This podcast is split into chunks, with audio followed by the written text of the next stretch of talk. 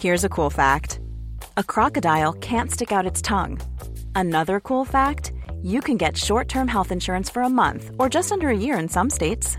United Healthcare short term insurance plans are designed for people who are between jobs, coming off their parents' plan, or turning a side hustle into a full time gig. Underwritten by Golden Rule Insurance Company, they offer flexible, budget friendly coverage with access to a nationwide network of doctors and hospitals.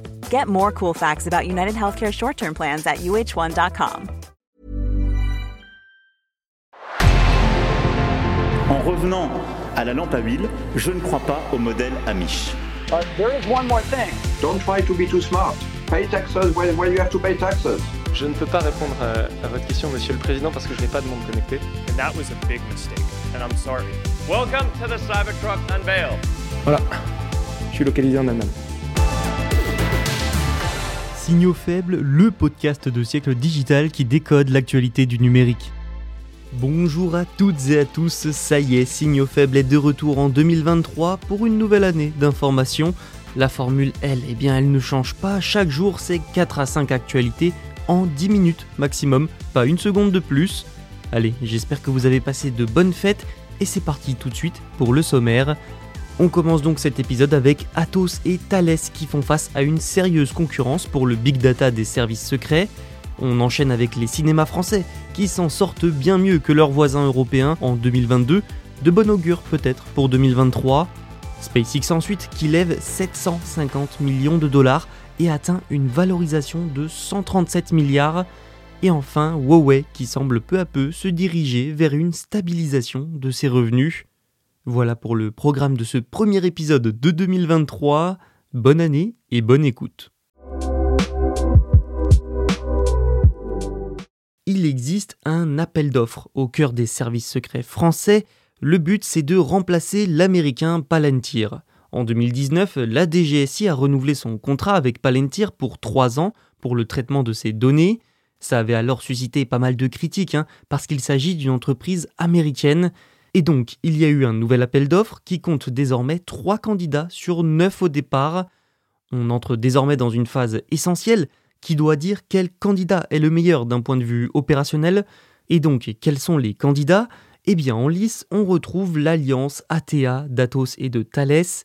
Et même si sur le papier cette alliance semble séduisante et potentiellement favorite, tout n'est pas joué, bien au contraire, on ne connaît pas le montant du budget du ministère de l'Intérieur. En revanche, une dizaine de millions d'euros par an ont été évoqués pour le contrat de Palantir, sauf que cette fois, la DGSI verrait plus grand et oui, il y aurait deux lots sur la table des négociations. D'abord, un lot sur l'enrichissement des données qui vise à convertir de l'audio en texte, identifier des personnes dans une image ou du son, entre autres. Ensuite, il y a un lot sur le traitement et l'analyse qui cible les mises en relation et vise notamment à identifier des connexions entre les données. L'alliance Atos-Thales était candidate aux deux lots, mais n'est toujours en lice que pour le deuxième lot, celui de l'analyse. Chaps Vision, entreprise française, a elle été retenue pour les deux lots. Dans la course, il y a aussi l'éditeur français Blueway. Je dois aussi préciser que la DGSI ne privilégie pas particulièrement le choix de deux candidats, un par lot. Si c'est le cas, il faudrait que les deux candidats élus prennent le temps de connecter leurs interfaces. Tout ça, en résumé, ça signifie que si Chaps Vision, qui est candidat aux deux, je le rappelle, augmente plus rapidement sa couverture fonctionnelle KTA et Blueway, il est presque assuré d'être le seul à pouvoir remporter l'ensemble de l'appel d'offres. Ce qu'il faut prendre en compte, c'est que les services secrets subissent aussi des critiques et des pressions pour mettre fin au partenariat avec Palantir. Donc s'il faut aller vite, très vite, ça risque de favoriser encore une fois Chaps Vision. Je terminerai avec cette information. Airbus souhaite prendre des parts dans les activités de cybersécurité d'Atos et donc prendre une place minoritaire au capital d'Evidian. Il s'agit de la future filiale d'Atos pour loger ses activités de cybersécurité de cloud. Thales est aussi intéressé, mais son plan ne convient pour l'instant pas à Atos. 152 millions, c'est le nombre d'entrées des cinémas français en 2022. C'est une hausse de 59,2% par rapport à 2021. 2021 qui avait d'ailleurs vu les salles obscures fermées pendant quand même 138 jours, mais reste que tout ça, ça montre que les Français sont de plus en plus nombreux à revenir dans les cinémas. Dans un rapport publié le 2 janvier 2023, le CNC, le Centre national du cinéma et de l'image animée, explique que ce nombre est tout de même en recul par rapport à la période pré-Covid, donc une période de 2017 à 2019, une baisse de 26%. Mais pourtant, ces chiffres 2022 sont positifs, même si cette année n'avait pas commencé de la meilleure des manières. Rappelez-vous, la totalité des restrictions sanitaires n'ont été complètement levées qu'au mois de mars pendant le premier trimestre, un pass vaccinal complet était encore nécessaire pour voir un film en salle, sans oublier l'offre de gros films, encore en dessous de celle des années pré-Covid. Et pourtant, à l'heure du bilan, on s'aperçoit que le cinéma français s'en est mieux sorti que ses voisins européens.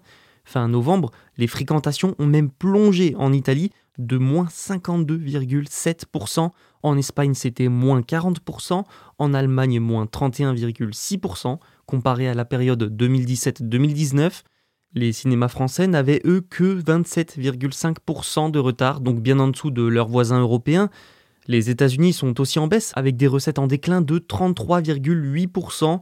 Et alors, quid des films français? Eh bien, ils ont enregistré 62,2 millions d'entrées, ce qui correspond à une part de marché de 40,9%, devant les films américains donc, et leurs 61,6 millions d'entrées. Toutefois, toutefois, les 5 plus grosses recettes de l'année sont bien des blockbusters américains. On retrouve notamment Avatar 2, Top Gun Maverick ou encore Les Mignons 2. Tout ça rend le CNC optimiste quand même pour 2023. L'organisme affirme que cette année, le nombre de films porteurs, donc souvent les plus gros films, sera plus important, ce qui laisse espérer une fréquentation en hausse. Les Français semblent donc toujours attachés au cinéma, plus que leurs voisins européens en tout cas. La société d'Elon Musk SpaceX a levé 750 millions de dollars dans le cadre d'un nouveau cycle de financement, une levée qui porte la valorisation de l'entreprise à 137 milliards de dollars selon la CNBC. La société a déjà levé 2 milliards de dollars en 2022 en plusieurs fois, dont un tour de table de 250 millions en juillet. Elle était aussi déjà évaluée à 127 milliards de dollars après une levée de fonds en mai. Selon un email envoyé aux investisseurs potentiels de SpaceX, il apparaît qu'Andreessen Horowitz dirigera probablement le nouveau cycle de financement. Les premiers investisseurs de SpaceX comprenaient d'ailleurs Founders Fund, Sequoia, GigaFound et bien d'autres. Il faut quand même dire que bah, tous ces progrès de SpaceX n'ont en fait rien d'étonnant. L'entreprise américaine fabrique aujourd'hui des fusées réutilisables, a des contrats avec la NASA, sans oublier son offre d'Internet par satellite, Starlink, qui ne compte pour l'instant que des concurrents lointains. Si le programme Starship, qui doit permettre à la NASA d'envoyer des humains sur la Lune, a pris du retard, ce n'est pas le cas de Starlink. Le service Internet par satellite a dépassé le million d'abonnés et a fourni une bouée de sauvetage aux utilisateurs ukrainiens qui ont subi des perturbations de l'infrastructure Internet après l'invasion russe. SpaceX a également réussi à dépasser les 60 lancements de fusées réutilisables en une seule année via son programme Falcon. Pas mal de progrès donc dans l'année qui vient de s'écouler, mais pas sûr que 2023 soit dans la même veine que 2022. Hein. La NASA s'inquiète notamment de la, je cite, distraction que constitue Twitter pour Elon Musk et donc des impacts que ça pourrait avoir sur SpaceX. Cette nouvelle année peut donc potentiellement se révéler compliquée pour SpaceX. Huawei se dirige vers une stabilisation de ses revenus. Eric Xu, le président de Huawei, a adressé à ses employés fin décembre un message de fin d'année dans lequel il revient sur les performances de l'entreprise au cours de l'année fiscale. Dans un contexte économique difficile, il faut le dire, le géant chinois de la technologie estime que, je cite, les restrictions américaines sont désormais notre nouvelle normalité. Huawei attend un chiffre d'affaires de 86 milliards d'euros en 2022, en partie atteint grâce à la diversification de ses revenus. Surtout, il s'agirait d'une hausse de 0,02% par rapport à 2021. Alors oui, c'est peu, mais ça reste une hausse après tout. Eric Xu a aussi affirmé que 2022 était l'année de sortie de crise pour l'entreprise après avoir été ajouté à la liste noire de Washington en 2019 et exclu du marché de la 5G. La solution pour faire face à toutes ces sanctions, à toutes ces restrictions pour Huawei ces dernières années, c'était donc de diversifier ses revenus et d'innover. Alors déjà, l'entreprise a modifié la fabrication de ses modèles de smartphones en incluant des puces stockées et des composants sous licence. Elle a aussi étendu ses activités au secteur du cloud et des voitures électriques. Enfin, Huawei met également l'accent sur la vente de ses technologies sous licence. Entre 2019 et 2021, la vente des brevets aurait donc rapporté en tout 1,2 milliard de dollars à Huawei. De quoi renflouer un peu des caisses bien vides. En 2023, Eric Sou prévoit donc une année quand même difficile, influencée par, je cite, un environnement macroéconomique empreint d'incertitude, mais il affirme toutefois qu'il faudra que l'entreprise soit proactive pour surmonter les obstacles, et on peut dire que ça semble bien parti. Merci d'avoir écouté cet épisode. N'oubliez pas que tous les autres sont disponibles sur siècledigital.fr et les plateformes de streaming comme Spotify, Deezer, Apple Podcast et bien d'autres. Vous pouvez aussi vous abonner et nous laisser une note si ça vous a plu. À demain.